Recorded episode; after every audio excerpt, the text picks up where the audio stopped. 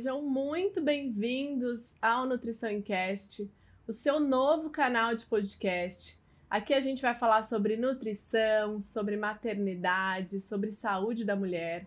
Eu sou Cláudia Banduque, sou nutricionista, trabalho há mais de 10 anos com atendimentos em consultório e eu me especializei ao longo dos anos com atendimentos com saúde da mulher, acompanhamento estacional e aí hoje eu tô aqui com uma querida psicóloga e coaching, a Lila. Lila, seja muito bem-vinda. Eu tô feliz, feliz demais de estar recebendo você aqui hoje e compartilhando. Vamos nutrir bastante os nossos seguidores e todo mundo que está ali assistindo a gente. Seja muito bem-vinda. Obrigada pelo convite. É uma honra estar aqui com vocês Sou Lila, psicóloga, coach. Tenho e tive o maior prazer de estar com a Clau né, nesses.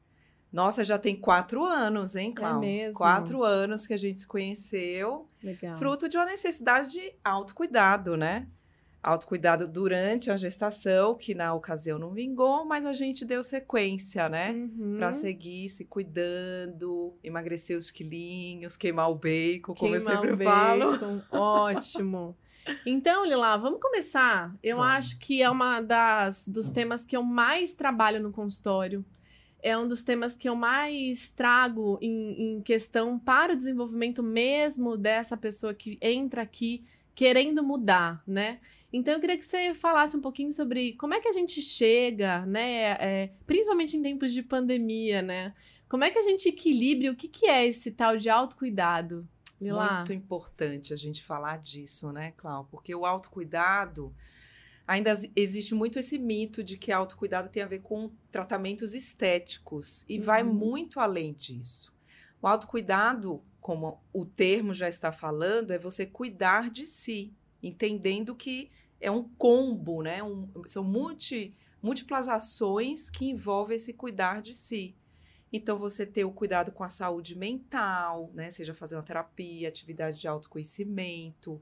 Você ter um cuidado físico, o cuidado com o corpo, atividade física, alimentação. Você tem o cuidado com o nutrir de aspectos de conhecimentos, cursos, capacitações, aspectos ligados à cultura, né? Você tem o nutrir do descanso, lazer, prazer, que é uma necessidade emocional, o convívio social que a gente perdeu muito nesse tempo de pandemia. É, e é muito nesse ponto também que eu acho legal a gente falar que em tempos de pandemia a gente deixou não só socialmente as nossas atividades, as nossas rotinas, mas eu acho que a gente levou muito tempo para se reencontrar, né? Para criar novos, uma nova rotina. Eu acho que uma das coisas que atrapalhou, pelo menos para mim, foi, essa, foi a gente achar que ia ser rápido, né? A gente achar por um tempo. E eu acho que isso fez com que a gente demorasse muito para virar o gatilho sobre essa nova construção de rotina, né? E isso é super importante, né? Com certeza, Clau, isso tem, tem tudo a ver, porque quando você fala da. A gente imaginou que fosse levar 15 dias, 30 dias, enfim, houve uma expectativa de que seria algo transitório, passageiro. Uhum. Só que a gente já passou dos 18 meses, o que significa um ano e, e seis meses, né? Então, é, essa questão de criar uma expectativa, num primeiro momento, o que a gente via era aquela coisa de, ah, vamos curtir, vai ficar em casa. E aí, durante a semana, virava o final de semana, ou então você ficava o tempo todo naquele clima de que eu vou esquecer dos problemas, né? Uma evitação de contato com a realidade. Eu vou esquecer, vou comer, vou beber, vou deixar de fazer atividade física até porque não podia sair. Mas o tempo foi passando e isso foi tendo impactos tanto no físico quanto no emocional. E aí você chega no momento que, opa, as coisas não vão voltar ao que era antes, né? Ainda que a gente use o termo do novo normal, Uhum. mas é, a- o- a- pelo menos é uma, eu entendo ser uma tentativa da gente se adaptar a uma nova realidade, quando a gente fala do novo normal. E aí, o que, que eu vou fazer? Atividade física em casa, por vídeo, eu consigo ter acesso à quadra do prédio, eu vou fazer uma consulta com a Cláudia online para poder ter um acompanhamento nutricional, apesar do contexto adverso. E aí você começa a buscar soluções para lidar com tudo isso. É, e eu acho que uma das coisas importantes que precisam fazer com que a gente se reencontre, né? É a gente utilizar do nosso tempo, das nossas 24 horas, de uma maneira mais distribuída, né? Melhor distribuída. Então eu vejo que é, a gente trabalha muito mais tempo do que antes, né? A gente acabou bagunçando muito mais, ainda teve todo é, aquela desigualdade, desemprego, né? Uhum. Todo, e aí eu acho que fez com que a pessoa precisasse realmente se dedicar mais, mostrar mais serviço, o que gerou um desgaste, até porque nós temos as 24 horas, como tínhamos sempre. Só que antigamente a gente tinha hora para almoçar, a gente tinha hora para entrar no trabalho, tinha hora para sair, tinha que buscar as crianças na escola. Então eu percebo que a, essa demora tardia disso tudo também fez com que a gente trouxesse realmente e impactasse muito é, na saúde como um todo. E na saúde que eu falo, gente, não é só pensar de que as pessoas estão ganhando peso em decorrência disso. Eu acho que a ideia da gente tentar se reencontrar e criar novos hábitos, mas é muito difícil criar hábito. Já uhum. era difícil criar hábito alimentar, né? Por que, que é, a, a, o, é difícil a gente pensar em mudar, né? É difícil a gente pensar em reestruturar. Né? Hábito é uma coisa que a gente faz sem pensar. Hábito é uma coisa que a gente faz automático. Eu não preciso parar para fazer o meu habitual. Na hora que eu tô montando o meu prato, o meu hábito, eu tô num quilo, eu tô montando o meu prato, eu não paro para pensar nas combinações que eu tô fazendo, porque eu estou no automático. Uhum. E se o meu automático é um pouco além do que eu deveria, né? Esse todo a mais vai sendo somado. Exatamente. Então eu acho que a gente precisa mesmo fazer esse trabalho, construir, porque parece que a gente, pô, já tô há 18 meses, mas tem gente que ainda tá nesse Sim. ciclo, né? Esperando tudo isso passar para tomar algum tipo de decisão. Né? A mudança do hábito alimentar, a gente precisa querer muito, né? Tem vários estudos que falam que a gente precisa de repetições de 20 dias, todos os dias, parando para pensar naquilo, para uhum. aí sim uhum. aquilo começar a ser gerado, entre aspas, automaticamente. Né? Exato. Né? Você falou num ponto bem importante que com essa questão da pandemia, a gente tinha umas. Antes da pandemia, a gente tinha uma série de rituais que davam essa noção de, de hábitos, né? Você acordar, se arrumar, tomar café, sair, pegar o transporte, seja o seu veículo, seja aí de bicicleta ou de metrô, ônibus. Então, você, para ir ao trabalho, você tinha um ritual. Para almoçar durante a semana, você tinha outro ritual de sair do escritório, aí vai numa padaria ou vai num restaurante para, aí terminou o expediente, volta para casa. Então, tinha uma série de rituais que a gente, com o home office, acabou. E tudo isso, a questão dos rituais, da rotina, segunda a sexta, horários, isso e aquilo, você cria no seu cérebro tempo de uma série de coisas. Com a pandemia, com o isolamento social, você de, o, o espaço que era o espaço do descanso se tornou espaço de tudo. Então, como que é segmentar o tempo do trabalho, o tempo de ficar com as crianças, com seu esposo, seu namorado, o tempo de ter interações familiares, o tempo do descanso, inclusive porque muitas pessoas trabalham, se alimentam, fazem atividade física, aquelas que fazem, dentro do quarto. Como que você cria um, um hábito novo, saudável, num contexto adverso como esse? Então, esse ponto é muito importante porque você falou a questão da dificuldade de criar hábitos. Por quê? Porque tira a gente da zona de conforto. E para isso a gente precisa ter motivos, motivos que justifiquem o nosso organismo entrar em ação. Muitas vezes a gente entra em contato com esses motivos pelas insatisfações. Você falou, como é que a gente chega nisso, né? Uhum. Com os desconfortos, seja emocionais, seja físico, ah, seja até aquela coisa puxa, não estou entrando naquela roupa que alguns meses atrás eu entrava. É uma forma de desconforto. Né? Então, para a gente também já quebrar um outro mito em relação a essa questão de sentir emoções desagradáveis, sentir insatisfação é algo ruim. Não, isso pode nos levar a mudanças. Te incomoda, né? Incomoda. O incômodo gera a gente a ter ação, né? Faz a gente se movimentar para buscar mudar sim. aquela realidade dentro do que está ao nosso alcance. Ótimo. E eu acho que a gente precisa fazer esse tipo de trabalho, e eu acho que a nutrição, eu acho que a terapia, o coaching, direciona a gente muito bem, né? Ajuda eles a entenderem. E às vezes eu comento algumas coisas, eu, eu crio algumas dores nos pacientes, né? Eu, eu, eu crio algumas, alguns gatilhos que façam com que eles pensem, porque no fundo, por mais que eu tenha uma metodologia e faça essa metodologia com os meus pacientes, eu preciso criar com que eles tenham esse incômodo para aí sim ele começar realmente a performar, Exato. a mudar. Então eu acho que é uma construção, né? Quando a gente fala realmente de fazer um acompanhamento, de cuidar, de autocuidado, a gente tem que tentar analisar essa pessoa como um todo para saber como eu vou criar essa dor nele, como eu vou criar esse gatilho para fazê-lo entender realmente. E isso não tá só na combinação do prato. Exato. A gente sabe que o quanto os nossos pais, a referência de pai e mãe, a referência de avós, o quanto isso impacta nas nossas escolhas, né? Como isso impacta no nosso direcionamento de vida. É uma Com Hoje em dia, certeza. como mãe, é uma coisa que eu me preocupo muito. Porque muitas das coisas da minha vida e da vida do meu marido é impactada claramente pela, pelo que a gente aprendeu na infância, na adolescência, né? Como a gente olha para eles como uma referência de exemplo, né? Uhum. Então a gente precisa realmente ter esse autocuidado, porque uma coisa que eu sempre falo para mães é cuidar de você é consequentemente cuidar do seu filho, Exatamente. Para você Porque- cuidar do outro, precisa Sim. estar bem. né? Às vezes a gente percebe e como quando a gente não tá bem, a gente acaba é, interferindo no sistema geral da casa, né? Porque é sistêmico. Completamente.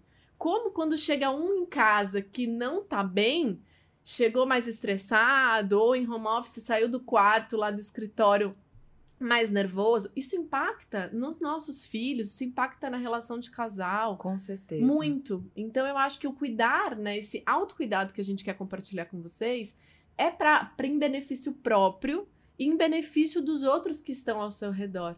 Porque quando a gente cuida disso é, e a gente se sente bem, meu, a gente tem mais paciência, a gente releva mais Com as coisas, certeza. a gente leva a vida mais leve, né? Então, muitas das coisas que às vezes a gente fica procrastinando de, né, de dar esse start na mudança, vê. Eu não sei se você vive isso no consultório, mas é uma coisa que eu vivo muito, e não só no consultório, vivência pessoal. Às vezes a pessoa passa pelo mesmo problema várias vezes na Sim. vida. Que é um ciclo de repetição, né? A E gente aí pode você fala, falar do, poxa, da isso tá acontecendo novamente com a pessoa. E aí eu falo, poxa, será que não teve nenhum crescimento naquele momento, nenhum desenvolvimento? E Uhum. aquilo vai lá e é gerado novamente com aquela mesma característica. Você fala, mas por que isso está acontecendo tão repetitivamente? Será que a gente não está tendo um aprendizado com relação a isso? Né? E o tempo de cada um levar para a tomada de consciência. A repetição também tem a ver com isso, né? Porque muitas vezes você você está repetindo um padrão de forma automática, como a gente falou a questão do hábito, né? Só que maus hábitos. Né? Você está ali no automatismo repetindo aquele padrão. E aí, um primeiro sinalizador é o desconforto, né? o incômodo. Só que não necessariamente o fato de você sentir o incômodo já te dá a consciência do que está acontecendo, a consciência do padrão. Então, isso também leva o tempo. E vale para todas as questões, não só alimentares, é, questões de vícios em geral, né? Vícios comportamentais, vícios de substâncias, relacionamentos tóxicos, né? Comportamentos tóxicos, disfuncionais. A gente pode olhar para tudo. Então, quando a gente está ali num ciclo de repetição, que momento que a gente está nessa Uhum. repetição? É no momento da inconsciência, né? Ou seja, do mero automatismo, ou eu já tenho um desconforto, mas estou ali naquele momento de contemplação, né? Poxa, eu sinto o desconforto, mas por quê? E aí vai amadurecendo que até que tô chegar na ação. Sim. E por que, que eu tô sentindo raiva? Exato. Por que, que a gente não pode sentir raiva? Por que, que a gente não pode sentir medo? Por que, que a gente não pode se frustrar? Eu trago muito isso para o paciente para falar: faça o seu processo na velocidade que você se respeita. Exato. Faça o seu processo na velocidade que você vai bancar. E isso não tem a ver com é, um amigo seu que teve uma velocidade. É muito comum eu vir escutar pacientes falando assim, Clau, é, eu quero perder tantos X por mês. Uhum. As coisas não funcionam assim. Ou pega a orientação nutricional e fala, Clau, mas em quanto tempo eu vou alcançar o meu objetivo, né? E eu tenho, tenho dois, é, duas pacientes que me marcaram muito no consultório, que cada uma delas teve uma perda de 33 quilos. Uau! E uma delas perdeu em 11 meses e a outra perdeu em 4 anos. Os mesmos Uau. 33 quilos. Só que uma coisa lá clara, eu tinha que respeitar a individualidade de cada uma. Eu precisava, é, é, e cada uma tinha uma dedicação muito diferente, elas eram muito diferentes. Uhum. Né? Uma delas era muito dedicada, muito metódica. Eu depois atendi as duas gestações dela e ela continuou muito centrada, muito dedicada, muito metódica. E a outra paciente, ela era mais flexível. Eu e claro que se eu colocasse a metodologia de uma pessoa tão disciplinada numa pessoa que queria emagrecer, que queria chegar onde ela, ela, ela tinha um objetivo, mas ela não queria é, é, ter muita pressão. Ela não Isso. queria ter tanta rigidez. E eu precisei respeitar. E as duas chegaram lá, as duas emagreceram 30 e poucos quilos. Ou seja, eu chegaram. Tem certo ou tem errado, né? Você Uhum. acha que a quem perdeu em 11 meses estava errado do que a que perdeu em 4 anos? Não. Não. Foi o respeito, Exatamente. né? É, é respeitar o quanto a gente está. E o nosso estado corporal em si, né? Quando a gente faz uma análise corporal, ela também é muito consequência de toda essa história que a gente está carregando e o tempo que a gente tem de dedicação Uhum. para aquilo. É óbvio que antes da maternidade, o meu percentual de gordura era mais baixo, eu era mais magra. E a questão eu tinha da mais idade tempo, também, né? Porque tem os fatores hormonais que impactam, né? Eu agora tenho sentido nos 42 anos que é diferente de 38, 35. Exige mais uma tolerância, uma paciência com o tempo desse organismo. Com certeza. né? Mesmo estando ainda fora da margem da menopausa, né? Ainda está em funcionamento aí pleno, mas a sua dinâmica corporal é diferente. A pele, você começa a ver o rosto, a- a- como, a- como as rugas começam a acontecer, e aí como é que você se relaciona com o seu envelhecer, que faz parte da vida de todos nós, né? Esse tempo do corpo, tempo da existência, dinâmico. E aí adianta lá a gente comparar a sua vida e a sua rotina a uma mulher de 20 anos? Não é justo. Não é justo. Não é justo. Mesmo a gente se comparando com nós mesmos. Aham. Porque acontece, né? Eu até estava falando contigo antes da gente começar, né? Eu, a minha experiência antes da pandemia, de como eu lidava com o corpo, de estar na faixa de manutenção e tal, e os desafios da pandemia, né? E o contexto. Mesmo a gente fazendo uma série de esforços, não dá para a gente se comparar a um contexto que a gente não vive mais. Quanto mais uma situação de 10, 20 anos atrás. E quanto mais a nossa expectativa, né? E a nossa. O nosso não autocuidado, voltamos a falar de autocuidado, né? Exato. De entender esse momento, vem o quê? Muita frustração. Exatamente. Vem muito desânimo, vem muito descontentamento, né? A Uhum. gente fica triste, a gente fica, né, achando que não é mais capaz de conseguir.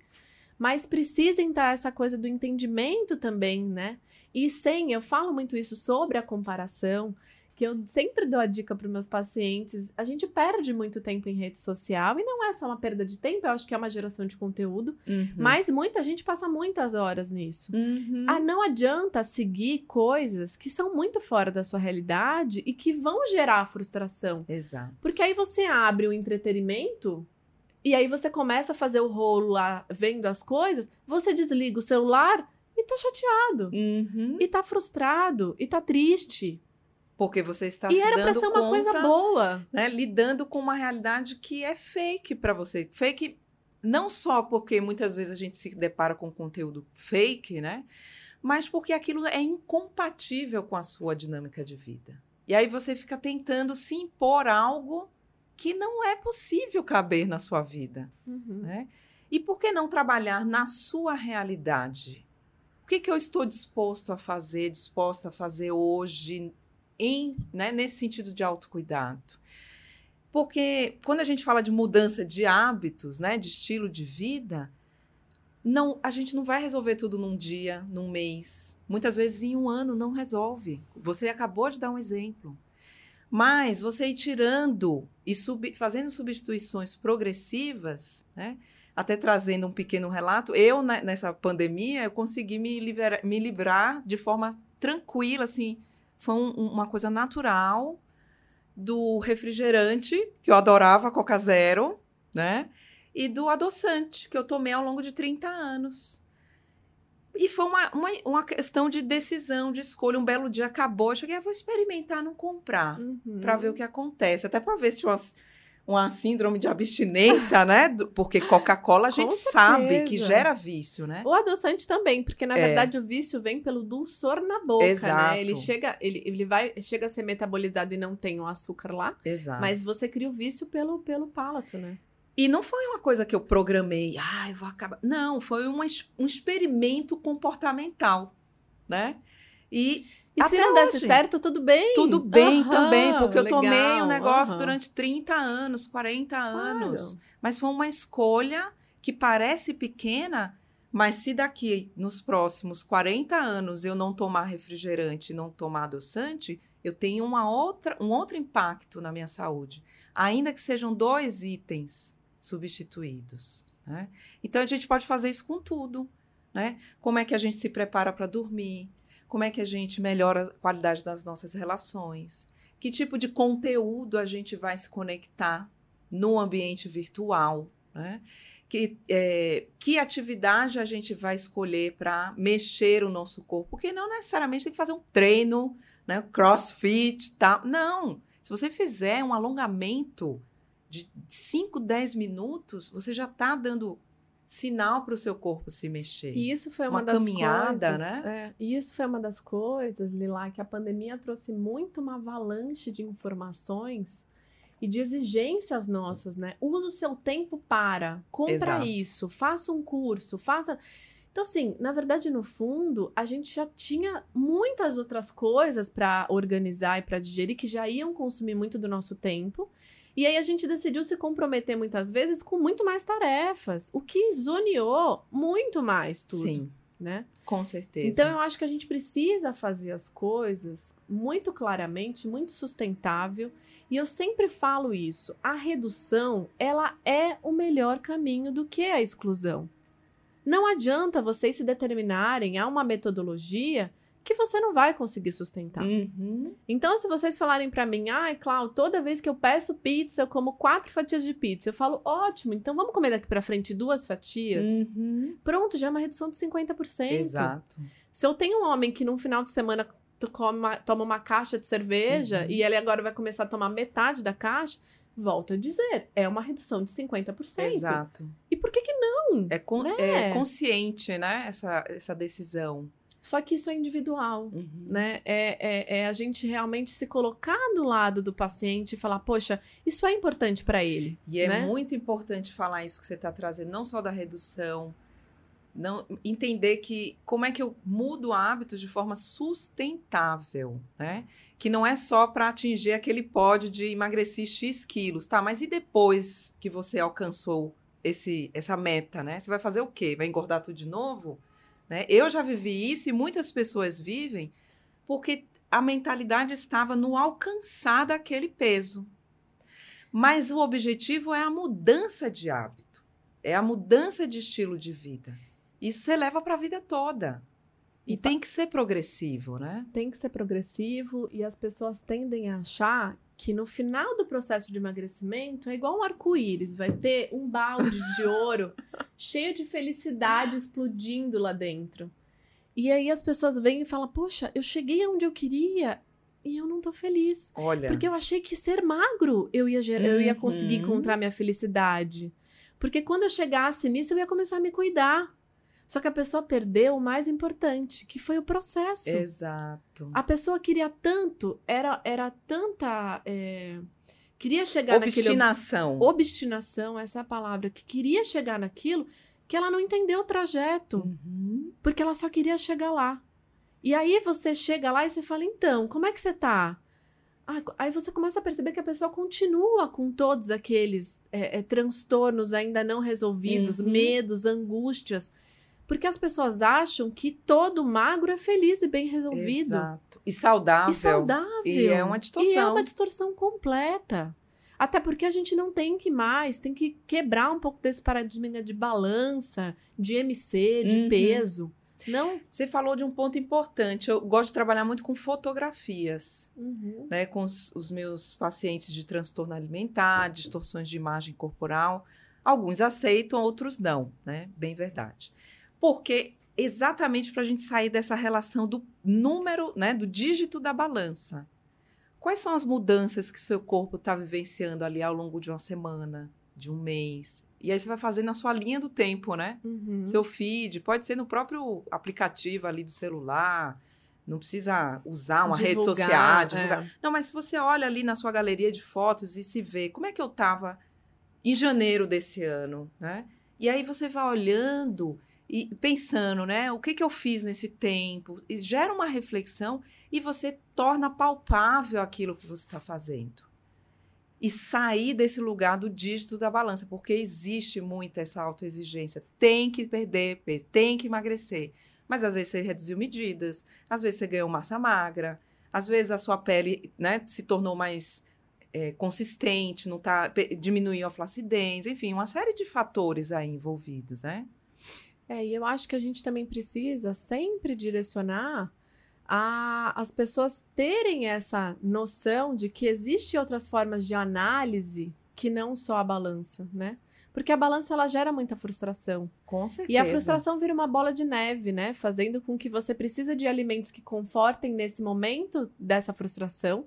E aí você entra nesse ciclo vicioso novamente. Uhum, E aí você não consegue sair disso. Né? Exato. E a velocidade com que você faz, a gente precisa respeitar.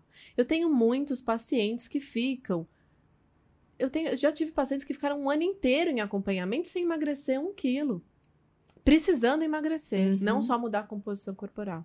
Exato. E aí a gente falou, poxa, mas parece que foi uma- um ano de perda de tempo? Não, foi um Não. ano que ele levou para sim conseguir criar os gatilhos, sim expor todas as suas dificuldades e sim aceitar alguém vir e, e- e- e caminhar junto com ele nesse direcionamento, né? De botar a Exato. casa em ordem. Eu sempre uso esse termo, eu brinco com meus pacientes que eu falo: olha, eu vou te ajudar a botar a casa em ordem, mas a velocidade com que vai acontecer o seu processo vai ser muito individual e a gente vai respeitar.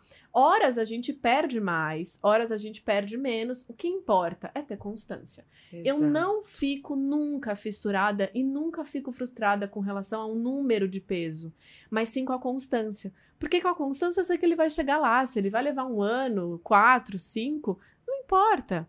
Importa que ele tá mudando, importa que ele tá conseguindo se manter naquela conduta, ou seja, ele vai chegar lá.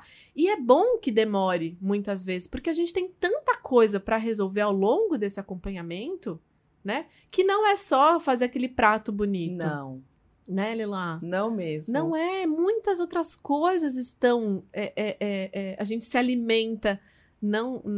N- Também se alimenta não só do- dos alimentos em si, né? Da- da- do lado certeza. emocional mesmo, né? É o nutrir-se de forma integral.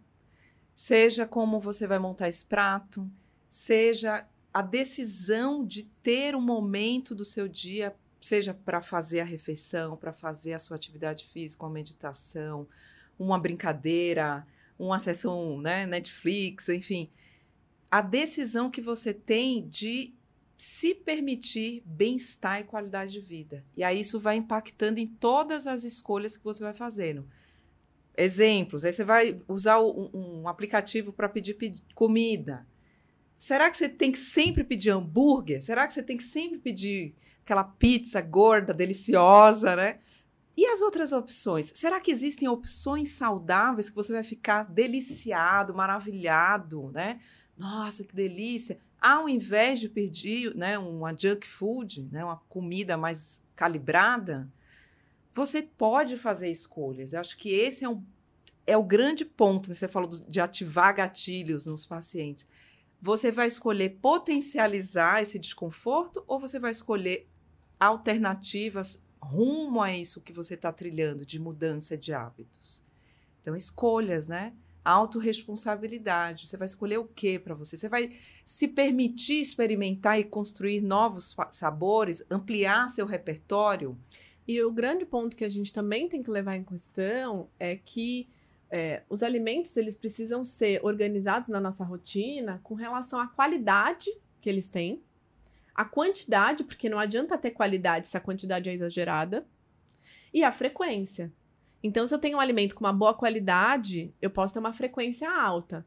Só que se a quantidade estiver exagerada, voltamos a ter um problema. Exato. Então, eu acho que a gente precisa ter né, esse equilíbrio desses, desses desse tripé. Exato. Porque eu acho que faz com que vocês comecem a clarear de que a gente não precisa buscar nenhum caminho muito agressivo e sim um caminho mais sustentável, né? Exato. E não colocar de que a felicidade vai estar tá no final de todo esse processo, e sim a gente tentar trabalhar. Eu lembro de um paciente que a felicidade, o sonho que ele tinha era entrar numa Ering para comprar uma roupa. E isso me marcou muito, porque eu lembro um dia que ele passou em consulta, eu virei para ele e falei: "Então, hoje é o seu dia. E eu lembro que na época eu também tinha um consultório na frente de um shopping. E eu falei para ele: agora você vai no shopping vai comprar uma roupa na Ering. Que legal. E ele falou para mim: será? Mas será que eu vou conseguir? Porque a distorção é tão grande Exato. que a gente perde a total referência. E na época, quem fazia todas as compras era a mãe, enfim, ele era jovem. E aí eu lembro dele sair da consulta. Então, são vitórias. Vitórias que Meu vai muito Deus. além do corpo, Aham. do peso, né? E ele foi promovido, enfim, a história dele dá um podcast super bacana. Porque é isso. E aí eu queria entrar nesses, nessas referências de desses mitos emocionais, né, Lila? Sim. É, por que, que a gente vai criando é, é, esses monstrinhos em volta disso tudo? E isso vai virando uma verdade muito grande, né? Exatamente. Quando a gente fala de mitos emocionais, a palavra já está falando, né? Mitos. Ou seja, são crenças que a gente entende serem a verdade, né? Só que não necessariamente tem um componente real. Né? Então, são pensamentos que muitas vezes são validados por questões de crenças sociais, religiosas, contextos que a gente faz parte. Né? Por exemplo, de que trabalhar muito sempre nos leva ao sucesso. Tá, mas e as pessoas que têm uma relação leve, gostosa com trabalho, com pausas, equilibrada? Não necessariamente é sucesso?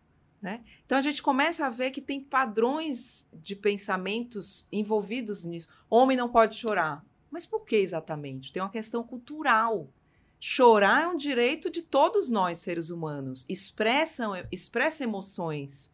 Expressa uma tristeza, uma raiva, né? uma indignação, um pesar, uma perda. Então é um direito de todos nós. É, que mais que a gente pode pensar aqui, ó? Existe um jeito certo de sentir. Você falou há pouco, né? Eu não posso sentir raiva. Quando eu falo isso, eu estou invalidando a minha emoção, a minha experiência emocional.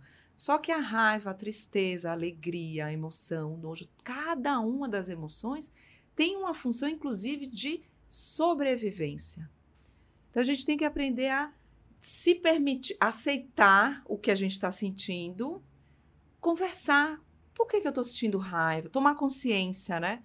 Que, o que, que, que essa raiva está falando de mim ou da situação que eu estou vivenciando? Eu tô comendo por quê, né? Eu tô comendo. Por por que eu tô comendo para despotenciar ou para conter essa raiva, ao invés de falar, expressar o que de fato eu sinto para o outro? Não necessariamente você vai sair na mão com a pessoa, né? Vai buscar um comportamento mais adaptativo.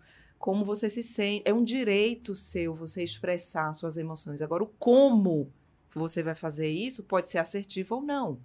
O comer já não é assertivo, você está descontando na comida algo que você deixa de expressar para o outro. A tristeza, o vazio, né? Quantas pessoas que entram nessa dinâmica de comer para ocupar o tempo. Para não não, tô fazendo nada, não tô né, fazendo Lila? nada. Ainda mais nessa pandemia, gente, em casa, 24 horas por dia. Então senta ali na frente da televisão, então aí fica, entra no estado modo desligado, né? Modo protetor desligado, você esquece do mundo e aí fica ali comendo e assistindo, comendo e assistindo, parecendo um robozinho, sem consciência muitas vezes. Fugindo de alguma coisa que nem sabe o que é, né? Exato. Aí a gente volta naquele tema do ciclo, né? Da repetição. Leva tempo. Por isso que muitas vezes é, a, a resposta da manutenção, ter um, um, uma manutenção na, nos primeiros meses de acompanhamento, é muito normal. E eu acho que no seu lado, até é, tanto, acho que mais no coaching, que é algo que se exige mais, né? A pessoa também tem que estar muito pronta para fazer isso. Sim, se ela não tiver é minimamente bem. Porque o coaching é uma metodologia de ação e resultado. Se você entra em ação, você tem resultado. Se você não tem, não Se você vai. não está pronta para ação... O processo não acontece. É, é diferente é. da terapia. A terapia, uhum. você entrando em ação ou não, isso está é, sendo trabalhado. Né? E, e, é um processo muito maior, muito mais amplo. O coach, você trabalha em cima de metas específicas. Então, é, é importante ter também essa clareza de que, por exemplo, questões muito mais amplificadas, até o próprio emagrecimento. Eu tenho clientes que trabalham dentro do processo de psicoterapia, os transtornos alimentares, as distorções de imagem corporal, e tenho processos que eu trabalho mudança de hábito usando a metodologia do coach. Mas o que que cada um necessita, como você falou, de acordo com a realidade de cada pessoa que chega ali. E a gente está aqui para fornecer ferramentas, né? É. Para cada um alcançar a mudança que deseja. Que deseja, que é óbvio que nunca é tarde para a gente conseguir fazer nenhuma mudança. Nunca é tarde para a gente determinar um sonho, nunca é tarde para a gente resolver. O quanto antes você fizer isso, com certeza é melhor. Você falou do seu corpo hoje com 42, né? Que mas é melhor a gente tentar fazer essas soluções com 42 do que com 52, do que com 62. Com certeza. Então, mas sempre há tempo, né? Eu acho que é uma coisa que a gente precisa trabalhar como um todo, fazendo esse respeito, fazendo esse acolhimento, né? A gente é o nosso maior amigo e a gente é o nosso maior inimigo. Exato, o maior algoz então, muitas vezes. Completamente. Então, acho que a gente também conseguir entender e não ficar só colocando a mão na cabeça e, ai, coitado de mim, eu tô vivendo uma fase muito difícil, é pandemia, eu tô sem uhum. trabalho, eu tô sem relacionamento, e aí isso faz com que a gente continue naquele ciclo vicioso. Eu acho que a gente precisa ser quebrado isso né? Mas precisa ter muita coragem, né? A gente sabe que é difícil. Entrar em ação apesar do medo, entrar em ação apesar da, do cansaço, e da se frustração. não der certo? E se não der certo, Lila? O que, que a gente vai fazer? A gente vai recomeçar. Exatamente. A gente aprende com o que não uhum. deu certo, né? É. Ajusta, modifica. As coisas precisam ser caminhadas com muito, muito carinho, com muito amor, né? Com muita dedicação. Esse acolhimento é super importante mesmo, com, com que certeza. se faça. E a, a busca de você aprender a buscar ajuda, né? É, ajuda profissional, seja né, da Cláudia, nutricionista, seja uma psicoterapia, seja um acompanhamento endócrino médico, seja é, um personal, uma academia, seja amigos, uma rede de apoio que te apoie, te fortaleça nesse processo, é, porque sozinho é, é, não é que não seja possível, né? Mas tem momentos da jornada que você está mais fortalecido, conectado com, seu, com seus motivos, e aí você pá, tá lá, né? Firme. E tem momentos que você está mais vulnerável. E ter essa rede de apoio, ter esses profissionais ali juntos, te ajuda a manter-se na rota, se escorregou, voltar para a rota, ponderar o que está provocando, que tipo de vulnerabilidade está acontecendo ali naquele momento. Então, o maior gesto que a gente tem de coragem é buscar ajuda.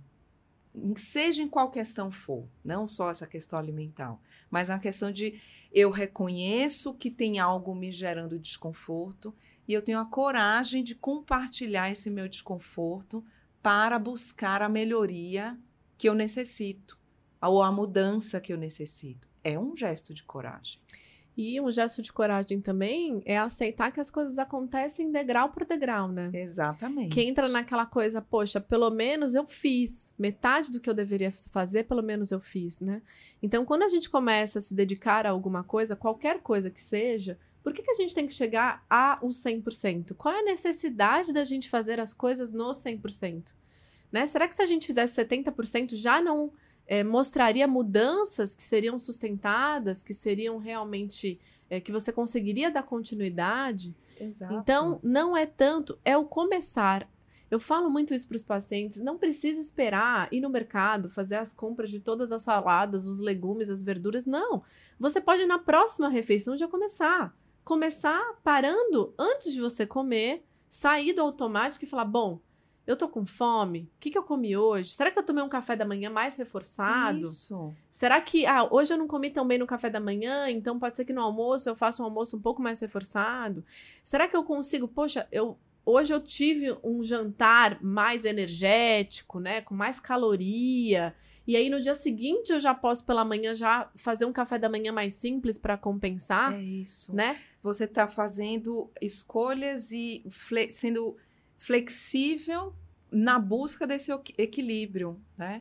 Não é preciso manter aquele mesmo prato, aquele rigor, né, do cardápio, mas você ter essa consciência, se pesou um pouquinho a mão aqui, na próxima já equilibra. Isso é flexibilidade, isso torna sustentável o processo. Senão a gente tem medo, né? Exatamente. A gente tem medo de comer, é. a gente tem medo de se alimentar. A gente coloca e uh, o vício, a gente tem vários vícios, né? Você pode ter vício desde um time de futebol, você pode ter vício de, um, de uma série, você pode ter vícios, enfim, de cigarro, de bebida. Mas o alimentar é uma coisa que ou você resolve, ou você vai ficar eternamente em briga com isso. Porque Sim. não tem como a gente deixar de se alimentar. Não Exatamente. tem como. A questão é o como, né? Não tem. A sua relação com a comida precisa ser uma relação sadia. Precisa ser uma relação prazerosa. Né? Então, assim, a gente precisa comer para viver, para sobreviver, mas a gente pode gostar, ter mais preferências, uhum. a gente uhum. pode. Você trouxe um ponto importante, relação prazerosa com a comida. E não necessariamente ter prazer ao comer é uma barra de chocolate é um pote de sorvete. Você pode ter um prazer enorme com um mix de castanhas, com uma salada. Com... Não, é, não é trazer algo fantasioso, não, tá, gente? É trazer algo assim da questão das escolhas. Você ampliando o repertório de paladar, você está tendo um exercício de autocuidado, de promoção de bem-estar. E tem a questão de a curiosidade para conhecer novos alimentos, novas composições, novas é, combinações, isso também é motivo de prazer. Né? Porque tem a distorção também e de que, que comida gostosa necessariamente é gorda, prazer. é açucarada, é. é aquela coisa. Não. Né? Depende do que você está ali ampliando esse repertório, esse leque de opções. Eu sempre crio a dor, eu sempre falo isso de que por que, que a gente tem prazer de comer uma coisa que a gente gosta muito? E por que, que a gente não cria prazer também, às vezes, de passar vontade? Porque tudo que a gente tem vontade de comer, a gente tem que comer. Uhum. Por que, que a gente não pode, naquele momento, conseguir passar vontade e não comer? Ou comer menos? Eu, sempre dou o exemplo da vitória de, poxa, você conseguir sair de um, de um ambiente, uma pizzaria, um rodízio, que seja, um ambiente que você sabe que normalmente vai comer demais. Você conseguir sair desse, aquele, daquele ambiente sem estar tá rolando, sem estar tá com comida até aqui em cima, Muito bom. é uma vitória. Com certeza. É, se, provavelmente você chegou num equilíbrio. Né? Com certeza. Por que, que a gente tem que sair da refeição completamente satisfeito? Por que, que a gente não pode sair da refeição com vontade e é uma de comer? vitória mesmo. Eu lembrei de uma situação ontem que foi exatamente: a gente foi numa casa de lanches. E aí eu pedi é, um, uma salada com um grelhado, né? Mesmo sendo uma casa de hambúrgueres e tal, mas tinha opções tá legais. E aí o prato era tão gigantesco que eu comi, levei metade e foi a janta. Tipo, a gente não é porque tá ali no prato que tem que comer tudo. Também é um mito que muitas vezes leva a comportamentos compulsivos, né? Tem que comer até que acabar. O estoque, o prato e assim por diante. Então, isso, como você mesmo falou, é uma vitória você sentir a sensação de saciedade e não seguir no comportamento. Você fazer a escolha de levar adiante, ou de levar para uma próxima refeição, a escolha que você vai fazer.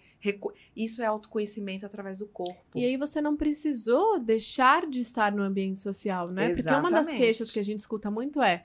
Bom, já que eu comecei aqui com você, eu vou me despedir de todos os restaurantes que eu conheço. Exato. Até eu, eu pegar a orientação isso, nutricional e começar. Mas aí você entende de que não, eu, o ponto não, eu não quero chegar no ponto de falar para você quantas vezes por semana você vai ter o seu social. Eu quero cuidar da sua rotina, eu quero te ensinar. É, a reeducação alimentar trabalha isso, o comportamento alimentar trabalha isso. Que as coisas são tão naturais depois. Depois que vocês começam a fazer, depois que vocês começam a se sentir encorajados e a ver resultado, as coisas são tão naturais. Sentir os benefícios. Que eu não preciso. Às vezes os pacientes falam para mim, mas claro, antigamente eu comia tanto, agora eu como menos. O que, que você fez com o meu estômago? Não fiz nada, na Sou verdade. testemunha. Sim. Então não é isso que a gente faz, né? Eu não vou chegar num ponto desse de fazer uma proibição. Mas faça menos do que você está habituada, né? Tenha mais equilíbrio nisso. Até porque é, se a gente não tiver nenhuma mudança, se a gente não tiver nenhuma ação, a gente não vai ter nenhum resultado diferente. É isso. Com ação, com resultado. Sem ação, sem resultado. Com, então, os mesmos, eu... com as mesmas ações, os mesmos resultados. Que entra né? naquilo, eu sei o que eu tenho que fazer para emagrecer, mas eu não faço. Uhum. Então, eu sei o que eu tenho que fazer, eu sei que depende de mim, eu sei que depende das minhas ações, das minhas mudanças, mas eu não consigo sair daquele ciclo que me deixa sempre procrastinando e me aceitando da maneira que eu sou. Né? Olha, distorção em relação à aceitação, né? A gente ouve tanto isso que aceitar, né, é, a pessoa entende que é abrir mão do emagrecimento, abrir mão do autocuidado e não é, é uma distorção. Aceitar é o que você já está fazendo ou não fazendo se isso está tudo bem para você, ok. Ótimo. Se não está tudo bem, que mudança, que ação eu vou fazer para cuidar disso? Então, é um ponto muito importante. A aceitação ela tem um agente de liberdade, né? Eu me aceito como sou a cada momento. E se tem algo ali que gera desconforto, o que, que eu vou fazer para dar tratamento? E que nisso? eu acho incrível um paciente de emagrecimento não vir só com a responsabilidade de emagrecer. Porque as coisas vão melhorando e vão melhorando em cadeia Exato. também, né? Exato. Então, quando a gente traz, fala assim, ótimo, você não, você não quer só emagrecer, então vamos buscar outros resultados, uma melhora, porque o bem-estar, dormir melhor, ter mais disposição, né, ter mais concentração ali para o trabalho, né? A nutrição Energia. não é caloria, a nutrição é nutriente, é vitamina, é mineral, é antioxidante. Exato. Então, eu bato muito nessa tecla no acompanhamento estacional parem só de pensar uhum. de que a boa nutrição é uma gestante que está ganhando peso. Uhum. Não! Uma boa nutrição é uma gestante que está nutrindo. Exato. Se nutrindo para nutrir o bebê. E nutrição é nutriente. Né? Exato. Né? Então aí estão tá nos alimentos coloridos, no, na, nas vitaminas, nos minerais, enfim. Com certeza. Muito bom, Lila. Que Poxa, delícia. quanta coisa, né? Rica aqui para gente trocar, aprender junto, levar informação útil para a turma aí, né? Se cuidar.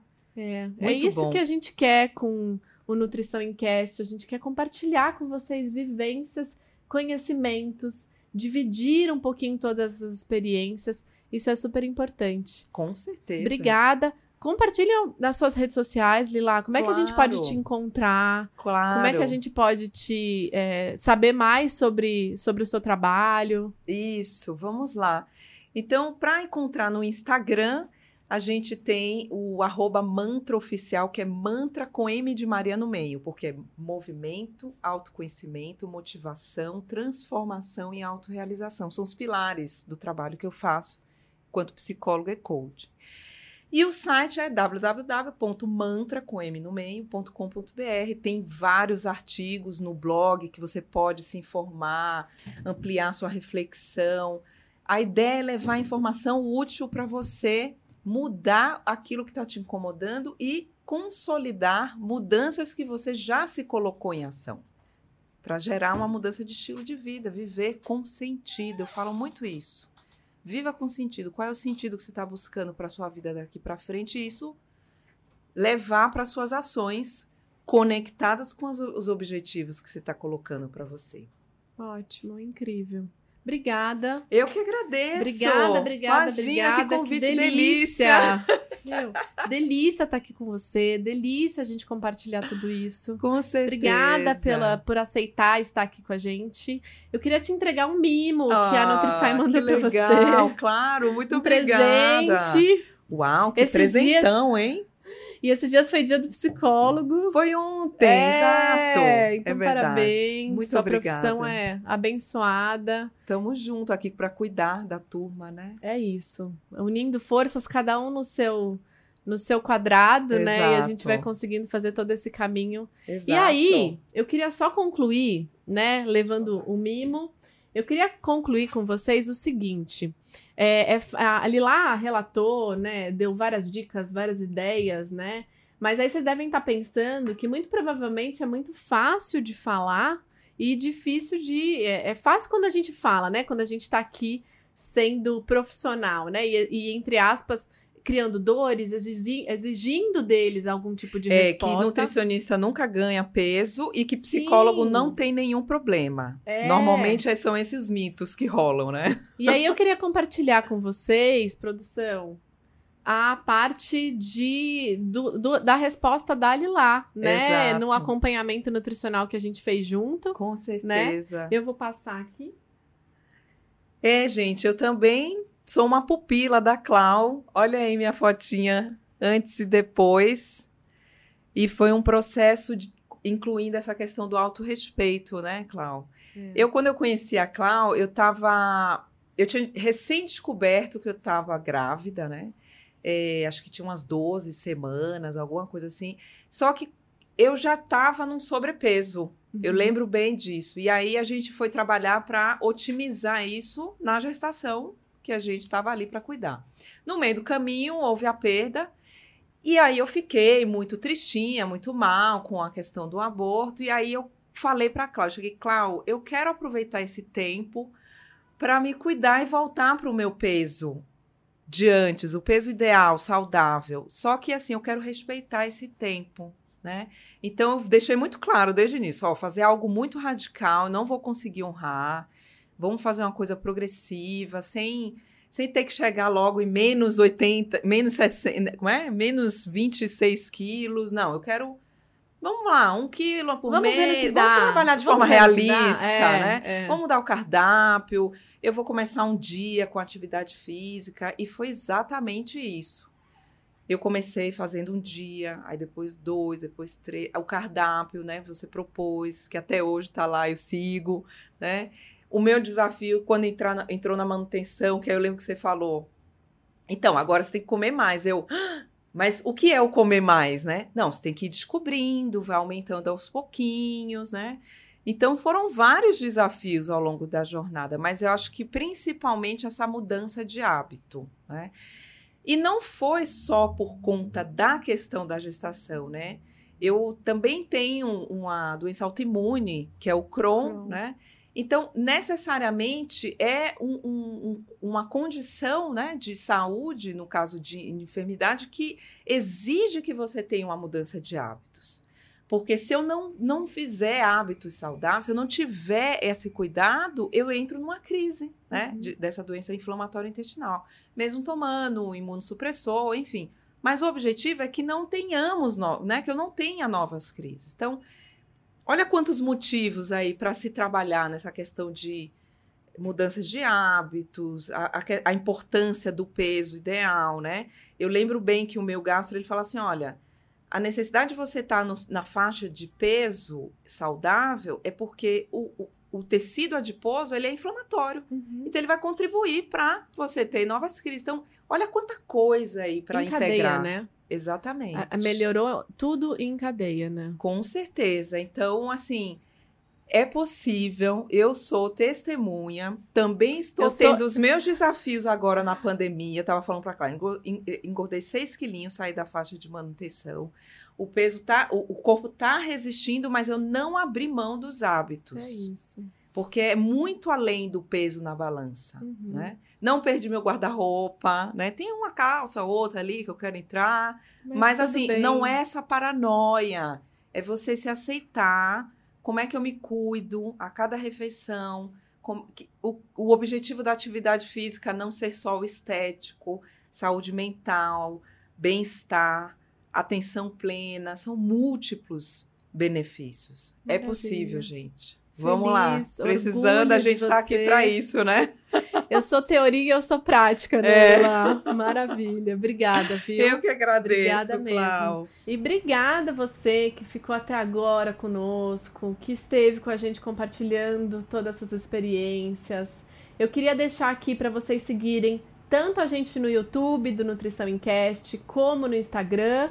E vou deixar minhas redes sociais também, que é nutri.claudiabanduque. Então esteja conosco toda terça-feira, às 8 horas da noite. A gente vai estar compartilhando com vocês. O Nutrição Encast veio para isso, para nutrir você de informação que seja vinculada à saúde da mulher, à nutrição de forma geral, maternidade. Sejam muito bem-vindos ao Nutrição Encast.